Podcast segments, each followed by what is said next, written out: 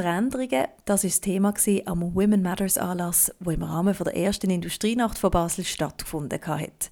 Das war im September, da haben wir mit zwei spannenden Personen über genau das Thema geschwätzt und beide Gespräche aufgenommen. Wir haben also unsere erste Live-Podcast-Folge gemacht und wenn du es jetzt noch nicht gehört hast, dann empfehle ich dir gerade das erste Mal noch das erste Gespräch von diesem Live-Event nachzuhören. Heute gibt es jetzt nämlich das zweite Gespräch von dem oben. Und Achtung, wir reden in dem unter anderem auch darüber, wie es ist, wenn ein Kind während der Schwangerschaft stirbt. An dieser Stelle danke Movileda für die freundliche Unterstützung vom Women Matters Podcast mit Skin Food Geschenk für unsere Gäste.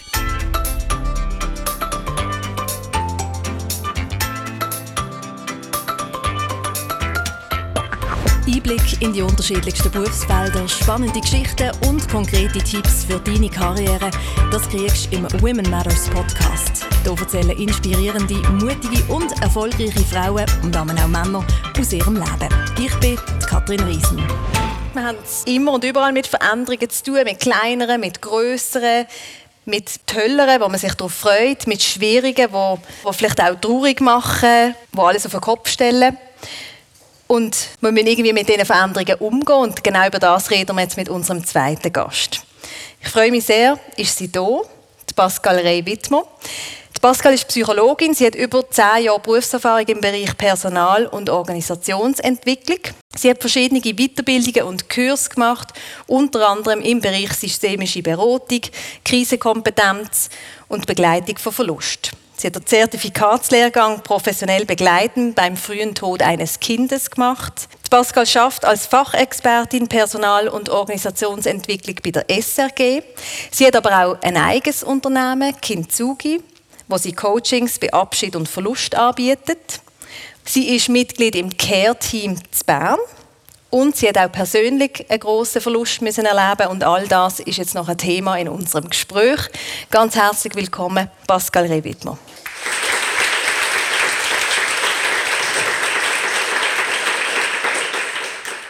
Wir haben es gerade gehört, wenn man so die Kurzbio von dir anschaut, wenn man dir vorstellt, Veränderungen ziehen sich bei dir wie einen roten Faden durch die Leben durch. Was fasziniert dich am Thema? Warum ist es für dich ein wichtiges Thema oder generell ein wichtiges Thema? Mhm. Ähm, mir geht es ähnlich im Fall wie, wie im Lukas vor. Es ist eigentlich gar nicht die Veränderung per se, was ich so spannend finde, es ist einfach der Mensch. Ähm, ich bin Psychologin, also aus irgendeinem Grund bin ich das geworden und ich glaube, das, das Interesse am Mensch ist wie immer schon da gewesen.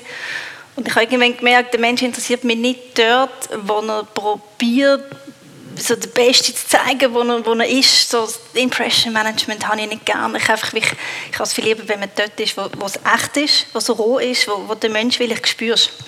Und ich habe gemerkt, das sind vor allem in Zeiten von Veränderung.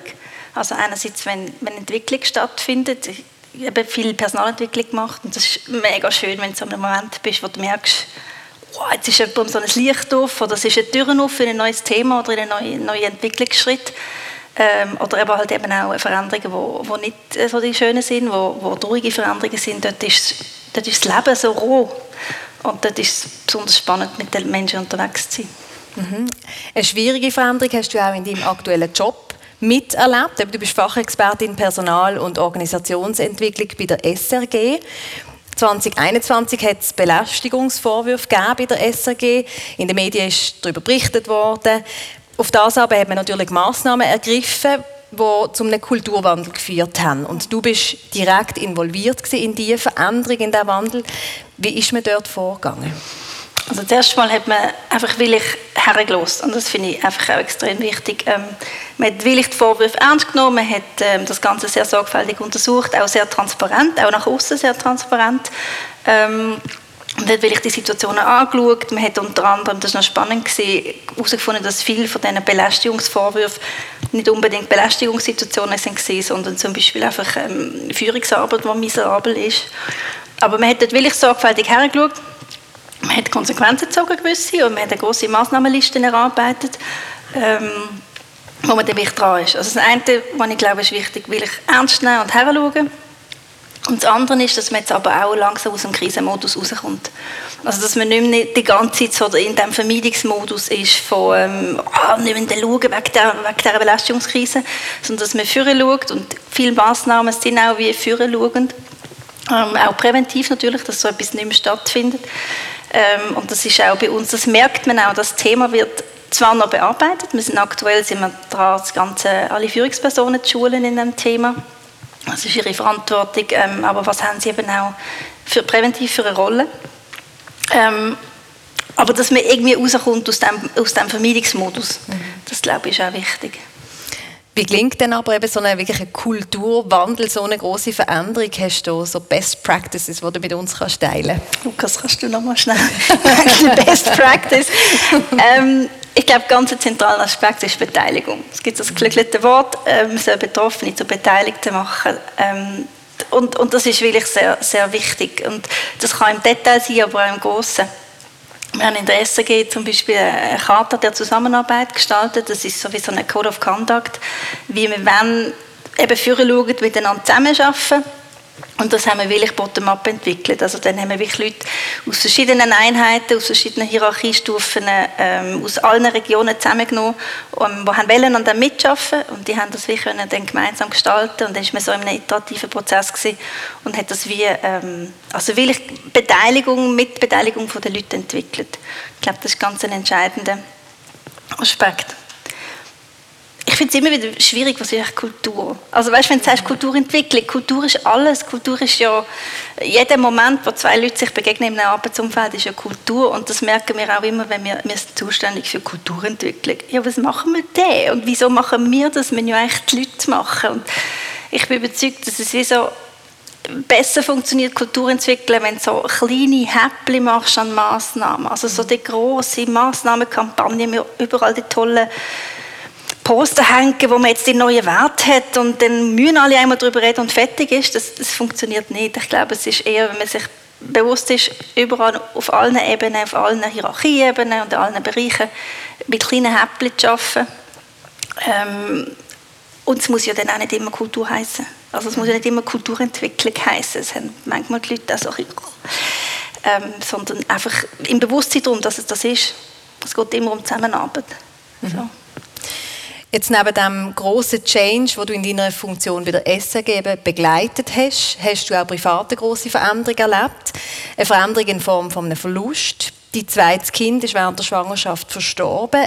Eine Veränderung, die ganz viele Frauen erleben müssen, die aber trotzdem sehr oft noch ein Tabuthema ist.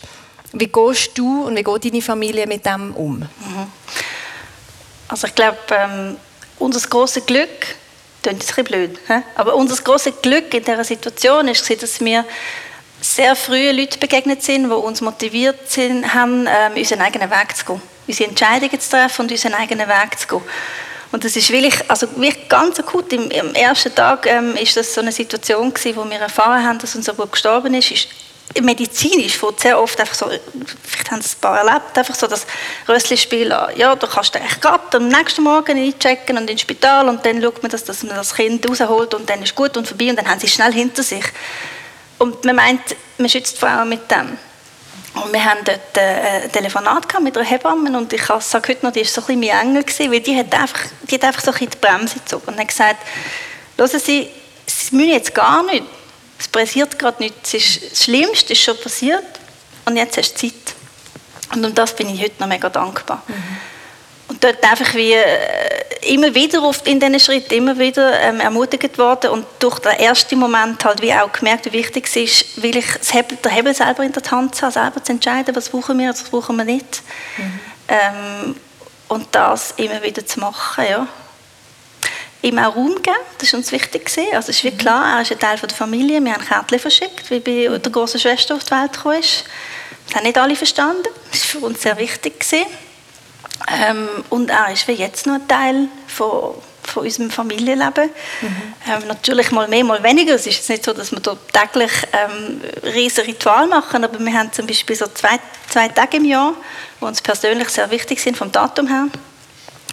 Und dann tun wir so Marius-Tag machen Unser heißt Marius. Und an diesen Tagen machen wir wie Familientage, wo wir so wie Erinnerungen schaffen mit dem zusammen. Das tut uns sehr gut. Das sind so, dann nehmen wir frei, konsequent, nehmen die Kids zur Schule aus und ähm, dann gibt es schöne Tage. Also wirklich mhm. schöne Erinnerungen, sind wir unterwegs mit vielen Ballons und so. Und das sind echt sehr schöne Tage, ähm, wo wir uns auch, wo wir uns dann überlegen, hey, was haben wir im 19. gemacht am Mariustag? Und so, das ist so, mhm. also es ist, wie, es ist präsent in einer, in einer guten Art. So. Mhm. Eben, du hast dich entschieden, sehr offen über das Thema zu reden, was viele immer noch nicht machen. Ähm, du möchtest nicht, dass es ein Tabu ist, du tust enttabuisieren. Und man kann dann so viel machen, wenn man anfängt darüber reden. Man kann so, so viel bewirken, auch bei denen rundum. Oder im Vorgespräch, auch ich habe etwas schon Grosses gelernt. Im Vorgespräch habe ich noch gesagt, du hast ein Kind verloren. Und dann hast du gesagt, nein, man muss es richtig benennen, oder? Sagen, es ist gestorben während der Schwangerschaft. Also mit, schon mit so kleinen Sachen kann man wahnsinnig viel bewirken, oder? Ja. Also ich glaube, das Thema Tod und Sterben ist ja sowieso ist ein riesen Tabu. Also Tod von Kind noch mehr, aber Tod und, und Sterben auch sonst. Ähm, und das fängt bei der Spruch an. Also wenn wir nicht uns getrauen zu sagen, jemand ist gestorben, wie sollen wir denn das Thema im Leben irgendwie Platz haben? Und, also das finde ich, find ich extrem wichtig. Und ich meine, es ist auch ein Fakt, ich habe ihn ja nicht verloren. Also ich verliere die ganze Zeit irgendetwas. Ich verliere meine Brille, ich verliere mein Portemonnaie. Also ja, ich muss auch ein lachen, wenn ich das sage. Und das passiert mir die ganze Zeit, aber ich, habe ja nicht mein Kind verloren. Also mein lebendiges Kind habe ich schon mal auf dem Spielplatz verloren. Das ist auch sehr anstrengend. ähm, aber das Kind habe ich nicht. Es ist nicht, er ist ja. da und dann, huch, wo ist er, oder? Mhm. Sondern er ist gestorben während der Schwangerschaft, das ist der Fakt. Mhm. Ähm, und das muss man wie benennen. Mhm. Und ich, habe auch, ich, ich kenne auch wirklich Betroffene, die, die selber sagen, sie haben das irgendwann müssen benennen, um einen Schritt weiterzumachen. Mhm. Also es hilft wie nicht, wenn man sagt, ja, das, was mir da passiert ist. Oder, sondern irgendwann musst du sagen, was ist denn das, was passiert ist? Ja, mein Kind ist gestorben. Und das hilft beim, beim weiteren Prozess, oder? bei dem Realisieren, was passiert ist, damit irgendwann auch so eine gewisse Akzeptanz für das kann stattfinden kann. Mhm. Und eben auch, ich glaube, im Umfeld oder Leute rundum kann das wahnsinnig helfen, dass man es dann benennt. Also ich, durch das habe ich auch gerade schon wieder etwas gelernt und andere hier vielleicht auch schon. Jetzt so, wann bist du wieder die Alte, oder? Das ist so eine, eine Frage, die man so im Zusammenhang mit grossen Veränderungen hört, so im Umfeld, weil eigentlich alle, wenn etwas Schlimmes passiert, etwas Schwieriges passiert, alle wünschen sich ja eigentlich nur, wenn ist sie wieder glücklich, zufrieden, fröhlich, was auch immer, einfach wieder die Alte, aber ist mir das überhaupt je wieder? ähm, als eine ja, das andere nein. Also man ist nicht mehr die Alte, nein. nein. Und ich glaube auch nie. Also ich glaube, alle von unserer Familie sind nicht mehr die Alten. Ich bin sicher nicht mehr, ich bin nie mehr die Pascal, die ich war vorher.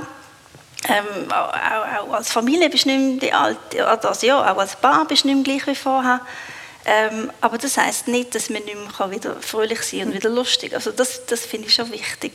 Ähm, aber es ist nie back to vorher. Mhm. Nein, das, das ist sicher nicht.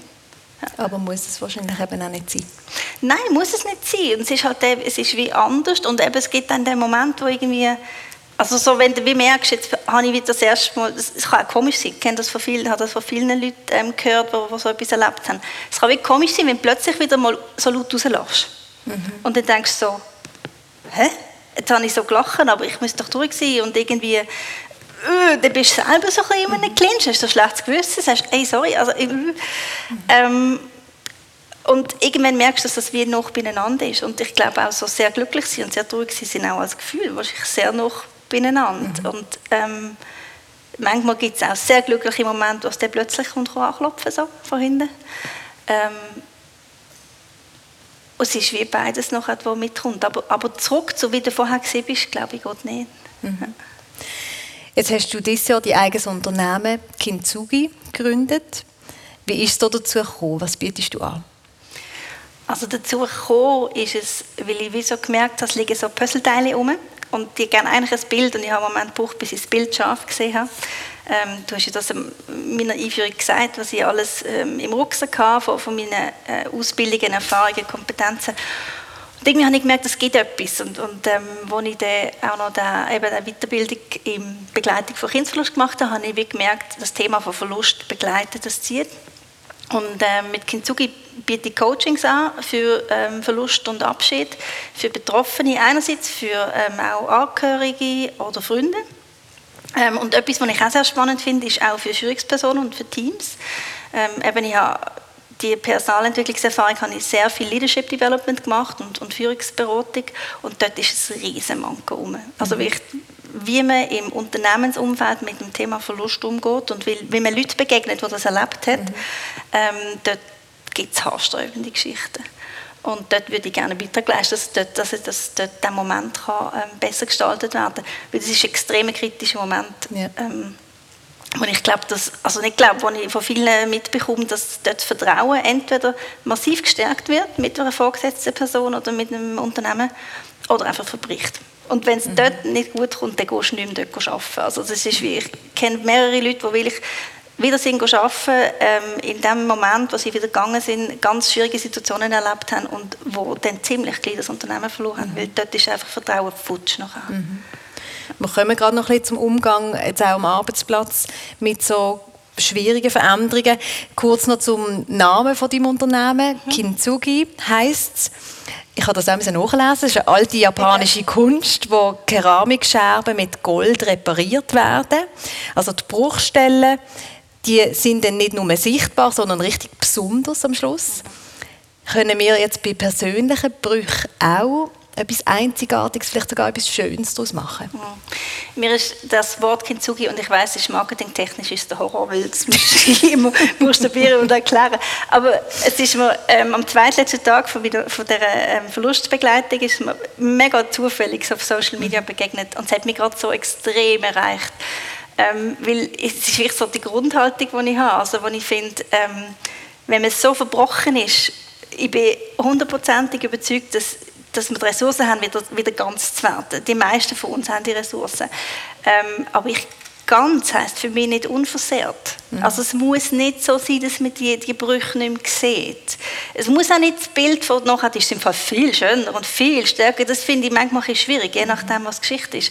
Ähm, aber es darf sichtbar sein. Und ich bin gleichzeitig der Überzeugung, dass das nur funktioniert, wenn du dich mit diesen Bruchstellen auseinandersetzt. Und das finde ich auch schön mit dem Bild Kintsugi. Also du musst ja sehr, sehr sorgfältig arbeiten mit dem Gold. Mhm ähm, damit das nachher eben hebt und auch schön aussieht. Mhm. Und darum gefällt mir das mega gut mit dem, mit dem Bild. Eben nicht mehr die alte, aber trotzdem wieder ganz Genau, anders mhm. und mhm. auch wieder schön. Mhm. So. Jetzt wenn jemand so eine große Veränderung erlebt, ein Verlust, das kann zum Beispiel eine Scheidung sein oder eben, dass ein Kind jetzt während der Schwangerschaft zum Beispiel gestorben ist, dann hat das eben natürlich auch einen Einfluss aufs Berufsleben. Ich bin jetzt generell nicht ein riesen Fan von Work-Life-Balance, weil schlussendlich ist auch Work-Life und ähm, für mich hat das nie so ganz Sinn gemacht. Und wenn jetzt natürlich so eine riesen Veränderung kommt, so ein Bruch, dann hat das auch einen Einfluss aufs Berufsleben, aufs Schaffen. Was rotest du jetzt? Das kann ganz schwierig sein. Das kann wirklich das Ende bedeuten für jemanden, der jetzt beim Arbeiten, wenn es nicht gut kommt, und so weiter. Was, was rotest du? Wie kann man am besten jetzt mal noch von der Person selber aus, die die Veränderung erlebt, zurück an den Arbeitsplatz gehen? Also aus Sicht Betroffenen Ja, aus ja. Sicht des Betroffenen. Ja. Es ist wirklich ein kritischer Moment und ich glaube, es hat genau mit dem der alte Zeit auch zu tun.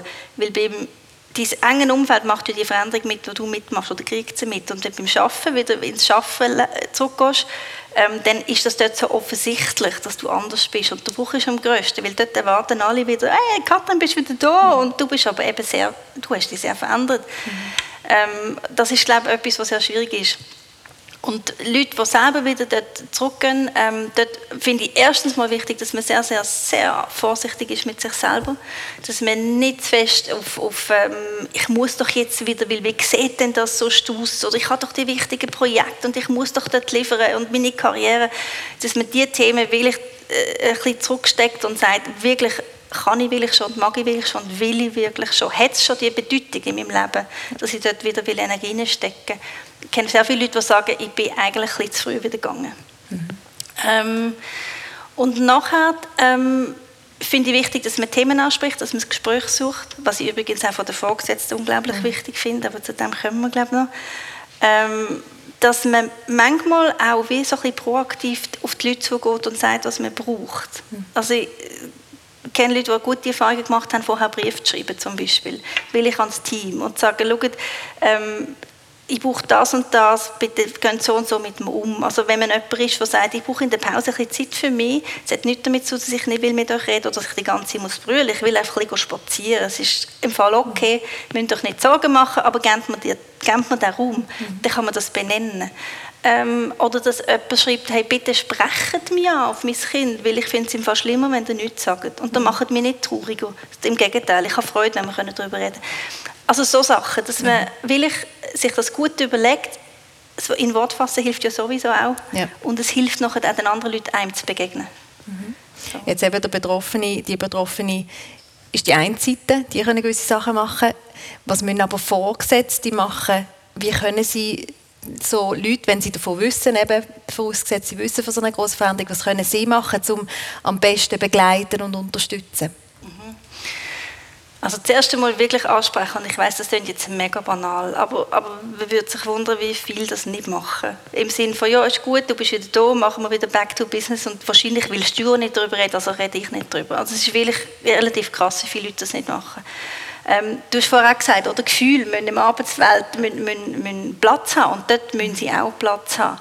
Ähm, und ja, man geht das Risiko ein, dass man dann eine heulende Mitarbeiterin vor sich hat, aber das geht eigentlich mit vielen anderen Themen auch ein. Mhm. Ähm, also, dass man es wirklich anspricht, dass man dem Thema Raum gibt, dass man, man sagt gescheiter, hey, ich weiß gerade, es tut mir leid, aber mir fehlen gerade die Worte, ich weiß nicht, was ich soll sagen, als nichts. Mhm. Und es ist immer besser, als nichts zu sagen. Also das ist mal das eine, was wirklich nicht so selbstverständlich ist.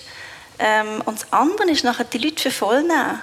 Also weil die Leute haben, ist vielleicht jemand im engen Umfeld gestorben, aber und sie sind am Trauern, wegen dem sind sie nicht bedeppert. Also man kann ja mit ihnen reden und mit ihnen äh, in Austausch gehen, was sie brauchen. Weil die einen brauchen vielleicht, dass sie für das mega wichtige Projekt zuständig bleiben. Weil dann können sie sich reingeben, sie wissen, wieso sie kommen am Morgen, ich brauche die Verantwortung, ich brauche, dass es mich pusht. Mhm. Die anderen sagen vielleicht, ich brauche im Fall eher dass ich ein abgeben kann. Dass ich jetzt angstfrei, ohne dass ich meine Karriere gerade muss, ähm, abgeben aber das Thema gerade kann abgeben kann. Dass ich kann sagen, hey, kann ich jetzt bitte noch zwei, drei Wochen ein bisschen, ein bisschen ähm, wie sagt man, äh, ein bisschen mit weniger Energie unterwegs sein. Und das ist mega unterschiedlich. Mhm. Und, und für das musst du mit den Leuten reden. Mhm. Und etwas anderes, ganz Konkretes, was auch oft hilft, ist so ein bisschen jemanden auspicken. Das kann man übrigens auch als Betroffene selber. Ähm, wie im Team oder im Nebenteam, wie auch immer, jemanden wie definieren, der so ein bisschen Anker ist. Der sagt, hey, wenn du merkst, du bist jetzt gerade im Büro und du merkst irgendwie, heute ist nicht gut, dann ist das die Person, die dich zweimal mehr anschaut am Tag und ab und zu sagt, wir schnell rausgehen miteinander. Mhm. Oder wo du kannst gehen und schnappen und sagen, hey, ich brauche schnell, können wir schnell.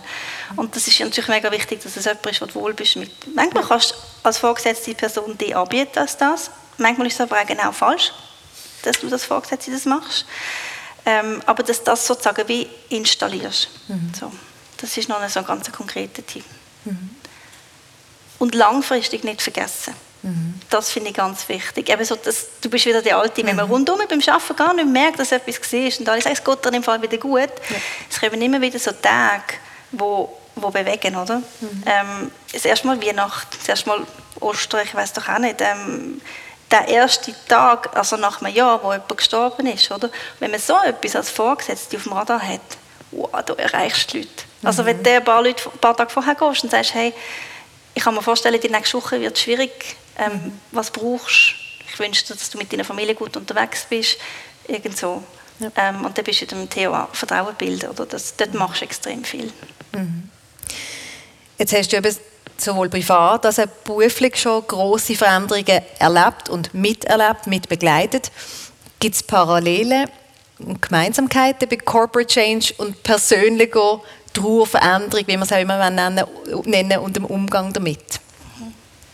Das finde ich eine mega spannende Frage. Und es hat noch zwei Seiten, oder? So wie Erleben und Modell, Konzept und Modell. Ähm, wenn man so Modelle anschaut, dann sehen die zum Teil sehr ähnlich aus. Also es gibt, wie, es gibt so Phasen von nicht wahrhaben, es gibt so Phasen von Widerstand, ähm, es gibt eine Phase von der Akzeptanz, von einer Neuorientierung ähm, und die gibt es eigentlich bei beiden Themen. Ähm, oh, was ich auch noch spannend finde, auch so eine Parallele ist, eigentlich ist auch Corporate Change ist immer ein bisschen Verlust. Also die haben auch vorher darüber geredet, dass Ängste ja ganz normal sind, dass die alle haben. Und Corporate Change, die Leute müssen ja auch immer etwas loslassen. Und dort sind Ängste rum, manchmal ist aber auch ein bisschen Betrauern von etwas herum. Und ich glaube, der ein oder andere Vorgesetzte oder auch Change Manager denkt sich gut daran, dass ein bisschen mehr ähm, bewusst sein, dass es eben auch immer ein, bisschen Verlust ist. Ich sehe zwei große Unterschiede. Ähm, das eine ist die Linearität. Über das haben wir vorher auch kurz geredet. Und ich glaube, das muss im Corporate Change musst von einer gewissen Logik ausgehen. Weil du planst einen Prozess und die willst du Leute mitnehmen. Logisch sind die Leute alle ein an einem anderen Punkt und brauchen je nach Zeitpunkt etwas anderes. Aber der Prozess, den du planst, den musst du irgendwie, den planst von hier nach da und irgendwann ist er dann auch abgeschlossen, wie wir gesagt haben. Ähm, Im Trauern ist es einfach das ist messy. Also es ist einfach bing, bing, bing, bing, bing. Also es ist, dort geht es nicht erstens, zweitens, drittens, viertens. Ähm, es gibt auch andere Modelle, die eher so ein bisschen von einem Hin- und Hergumpen reden. Ähm, aber dort kann es sein, dass irgendwie drei Jahre jetzt schon her ist, dass jemand gestorben ist und plötzlich bretscht es dich, weil irgendetwas Spezielles gerade ist. Oder vielleicht weißt du auch nicht, wieso. Und dann denkst du, jetzt habe ich gemeint, ich bin so gut unterwegs und jetzt kommt das. Wieso? Und das hat überhaupt nicht damit zu dass du irgendwie einen Schritt verpasst hast in dieser Bearbeitung, sondern das ist einfach so. Mhm. Und das ist, glaube ich, ein Riesenunterschied. Mhm. Und der zweite große Unterschied sehe ich im, im Abschließen. Also sie haben vorher auch gesagt, irgendwann ist Corporate Change mal abgeschlossen. Dann kommt der nächste, das ist ein anderes Thema, immer wieder der nächste. Ähm, aber irgendwann musst du loslassen. Und dann gibt es da bei dir, die sagen, früher ich habe alles besser gesehen, die helfen nicht. ähm, aber das, das am Alten hängen ist irgendwann einfach durch. Oder?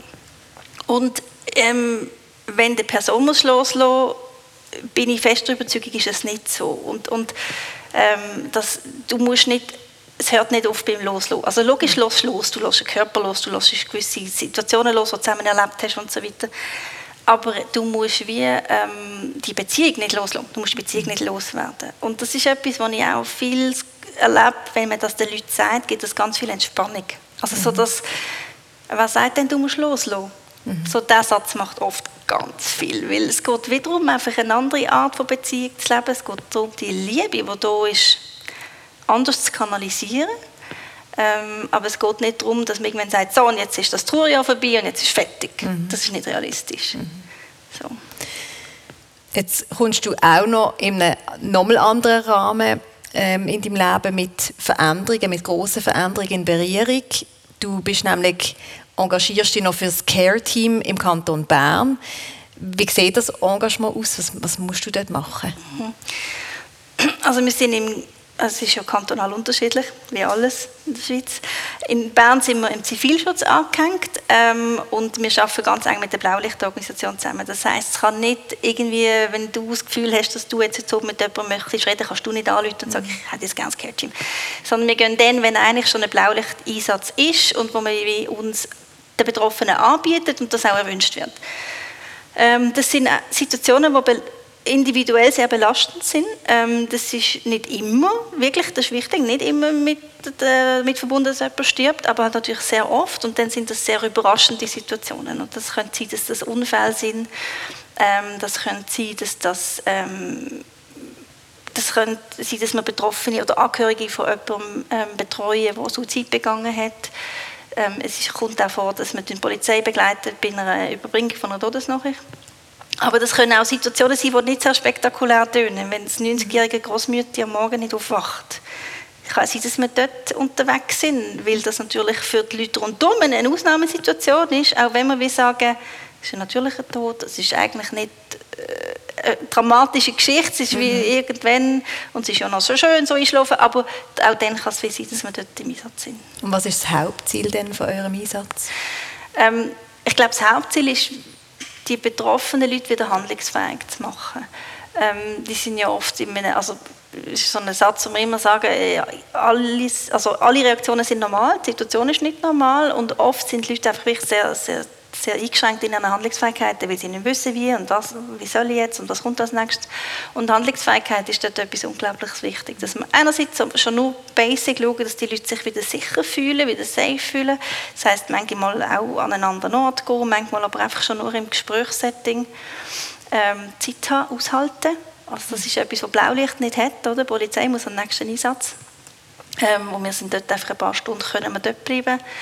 Ähm, und nachher will ich schauen, dass die Leute wieder selber drin reinkommen, äh, dass sie wissen, was es oben zum Nacht gibt und wie sie den nächsten Tag organisieren und dass sie das wie aufgeleistet haben. Mhm. So. Jetzt ob große oder kleine Veränderung, privat oder beruflich, hast du konkrete Tipps, die wir vielleicht auch mitnehmen können für die nächsten großen Veränderungen, die anstehen oder für Verlust? Einfach noch konkrete Tipps, die du uns mit auf den Weg geben ähm, Das eine ist, glaube ich, wirklich, egal ob klein oder groß, ein Thema Raum geben. Psychologin in mir, oder? Also, will ich Raum und Aufmerksamkeit geben, weil was sonst passiert ist, dass es so, es ist so wie Kennst du die Figuren, die es gibt für die Kinder, wo man so abdrucken kann und man weiß nicht, wenn sie kommen. sie wieder. Aber irgendwann macht es so «Buh!» ähm, und die Kinder finden die super. Mhm. Und, und, und das passiert halt, glaube ich, einfach mit den Emotionen, die wir vorher auch darüber geredet haben. Also wenn, wenn denen wenig Raum gibst, dann, dann kommen sie irgendwann. Mhm. Ähm, und das finde ich etwas ähm, sehr, sehr Wichtiges. Nicht einfach so in die Schublade tun und zumachen, sondern sich damit auseinandersetzen. Ähm, und etwas anderes ist so ein bisschen auch wirklich das Thema Handlungsfähigkeit. Ähm, Steuer will ich in die eigene Hand nehmen, schauen, wo kann ich Entscheidungen treffen, wo kann ich kleine Details in diesem Prozess mitgestalten und sich dort dafür haben, Sachen zu machen, auch wenn man sie nicht so macht. Mhm. Ich glaube, in dem sind wir Schweizer nicht so gut. Ich glaube, wir sind so ein bisschen ja, machen wir halt so und dann, aber es so ein bisschen sich aus dieser Norm rauszubewegen, ähm, ich habe eine ganz herzige Situation von, von einer Betreuung, die ich gemacht habe, ähm, wo ein alter Mann ist gestorben, ähm, bis ich daheim die Sanität ist und hat, äh, er ist neben dem Bett gelegen und die Sanität ist nicht wie sie ist, hat sie nicht müssen machen, hat er ins Bett gelegt und dann sind sie gegangen, weil ihr Job ist abgeschlossen war. und wir sind dort gesehen mit dem seiner Frau, die ist gefasst gewesen, die ist, es ist für sie wie, ähm, ja, jetzt ist es halt so weit und dem ähm, seinen erwachsenen Kind und eigentlich haben wir so ein bisschen aufgeleistet, was sind jetzt die nächsten Tage und eigentlich haben wir schon so fast wieder gehen und irgendwann hast du gemerkt, sie druckst immer so ein bisschen um. Ähm, und irgendetwas ist noch nicht gut. Und dann haben wir, irgendwann haben wir sie wirklich so ein bisschen gefragt. Ah, und sie hat auch wirklich gesagt, er soll jetzt noch da bleiben, so mindestens noch eine Nacht. Das ist ihr wichtig gewesen, ähm, dass, er noch, dass er erst morgen abgeholt wird, mhm. dass sie noch Abschied nehmen wenn sie in dem unterstützt. Und irgendwann haben wir so eben gemerkt, sie druckt noch ein bisschen um. Und irgendwann hat sie können rauskommen damit, dass sie gesagt hat, ja, er liegt eben noch im falschen Bett. Und das ist wirklich, also es ist so herzig ja. und so, sie hat wirklich, also er liegt eben sonst, ich meine, die Sanitäter haben einfach ins nächste Bett gelegt und mhm. er schläft sonst aber sogar im anderen Zimmer und mhm. sie will ja, dass er da bleiben kann, aber in seinem Bett. Mhm. Und dann haben wir halt wirklich mit ihr zusammen, haben wir halt den Bestatter angerufen, der Bestatter ist gekommen und wir haben gesagt, schaut, die müssen jetzt kommen, aber die nehmen dann noch nicht mit, weil die müssen jetzt einfach schnell von hier nach dort. Und sie hat so wie das Gefühl gehabt, also das kann ich doch jetzt nicht die Umstände machen. Mhm. Und wir haben gesagt, sicher machen wir jetzt die Umstände, weil das ist jetzt genau das, was für dich wichtig ist. Mhm. Und das finde ich so ein herrliches Beispiel, wo man einfach sagt, man muss wirklich schauen, was ist das, was man braucht und, und dort dafür einstehen, auch wenn es halt gerade ein bisschen kompliziert ist. Mhm. Egal, ob vielleicht alle anderen denken, ja, irgendwie, das ist jetzt nicht, wie man es hat müssen machen oder nicht nötig war. Also ja, auch immer einfach vielleicht einen extra Schlauch oder es braucht noch genau. viel mehr Zeit. Ja, dann mhm. halt. Ist doch mhm. gleich. Dann braucht es halt noch mehr Zeit. Wenn du die Zeit jetzt brauchst, dann nimmst du sie. Mhm. So. Und abschließend, wir haben es auch schon kurz angesprochen gehabt, das Schlimmste, was eigentlich passieren kann, wenn jetzt etwas Großes, Schwieriges, eine Veränderung passiert ist, dass niemand etwas sagt und gleich ist das da so ganz viele machen, weil man einfach nicht weiß, was machen. Darum, wenn jetzt jemand im Umfeld, eine Freundin, ein Kollege, eine Schwester, wer auch immer eine große Veränderung erlebt oder durchmacht, wie können wir die am besten begleiten und unterstützen? Mhm. Also auch wieder mit dem Thema ansprechen, oder? Auch eben das Gleiche wie vorhin, eher sagen, mir fehlen Worte, als nichts sagen. Mhm. Weil auch dort, also es ist auch recht eindrücklich, wie viele Freundschaften kaputt gehen, weil jemand nicht weiß, wie reagieren. Ähm, also wirklich ansprechen, da sein und immer wieder da sein, weil vielleicht weiß die Person in dem Moment, kann sie es vielleicht gerade nicht annehmen, aber sie ist dann vielleicht in einer Woche parat. Ähm, immer wieder kommen. Ähm, was man viel sagt, ist so, gell, meldest dich, wenn du etwas brauchst. Mhm. Das ist ein sehr lieb gemeinter Satz, nur die Person hat ja nicht unbedingt Kraft, sich zu melden und, und von sich aus dann zu kommen und weiß auch gar nicht, was jetzt eigentlich das ist, was sie braucht.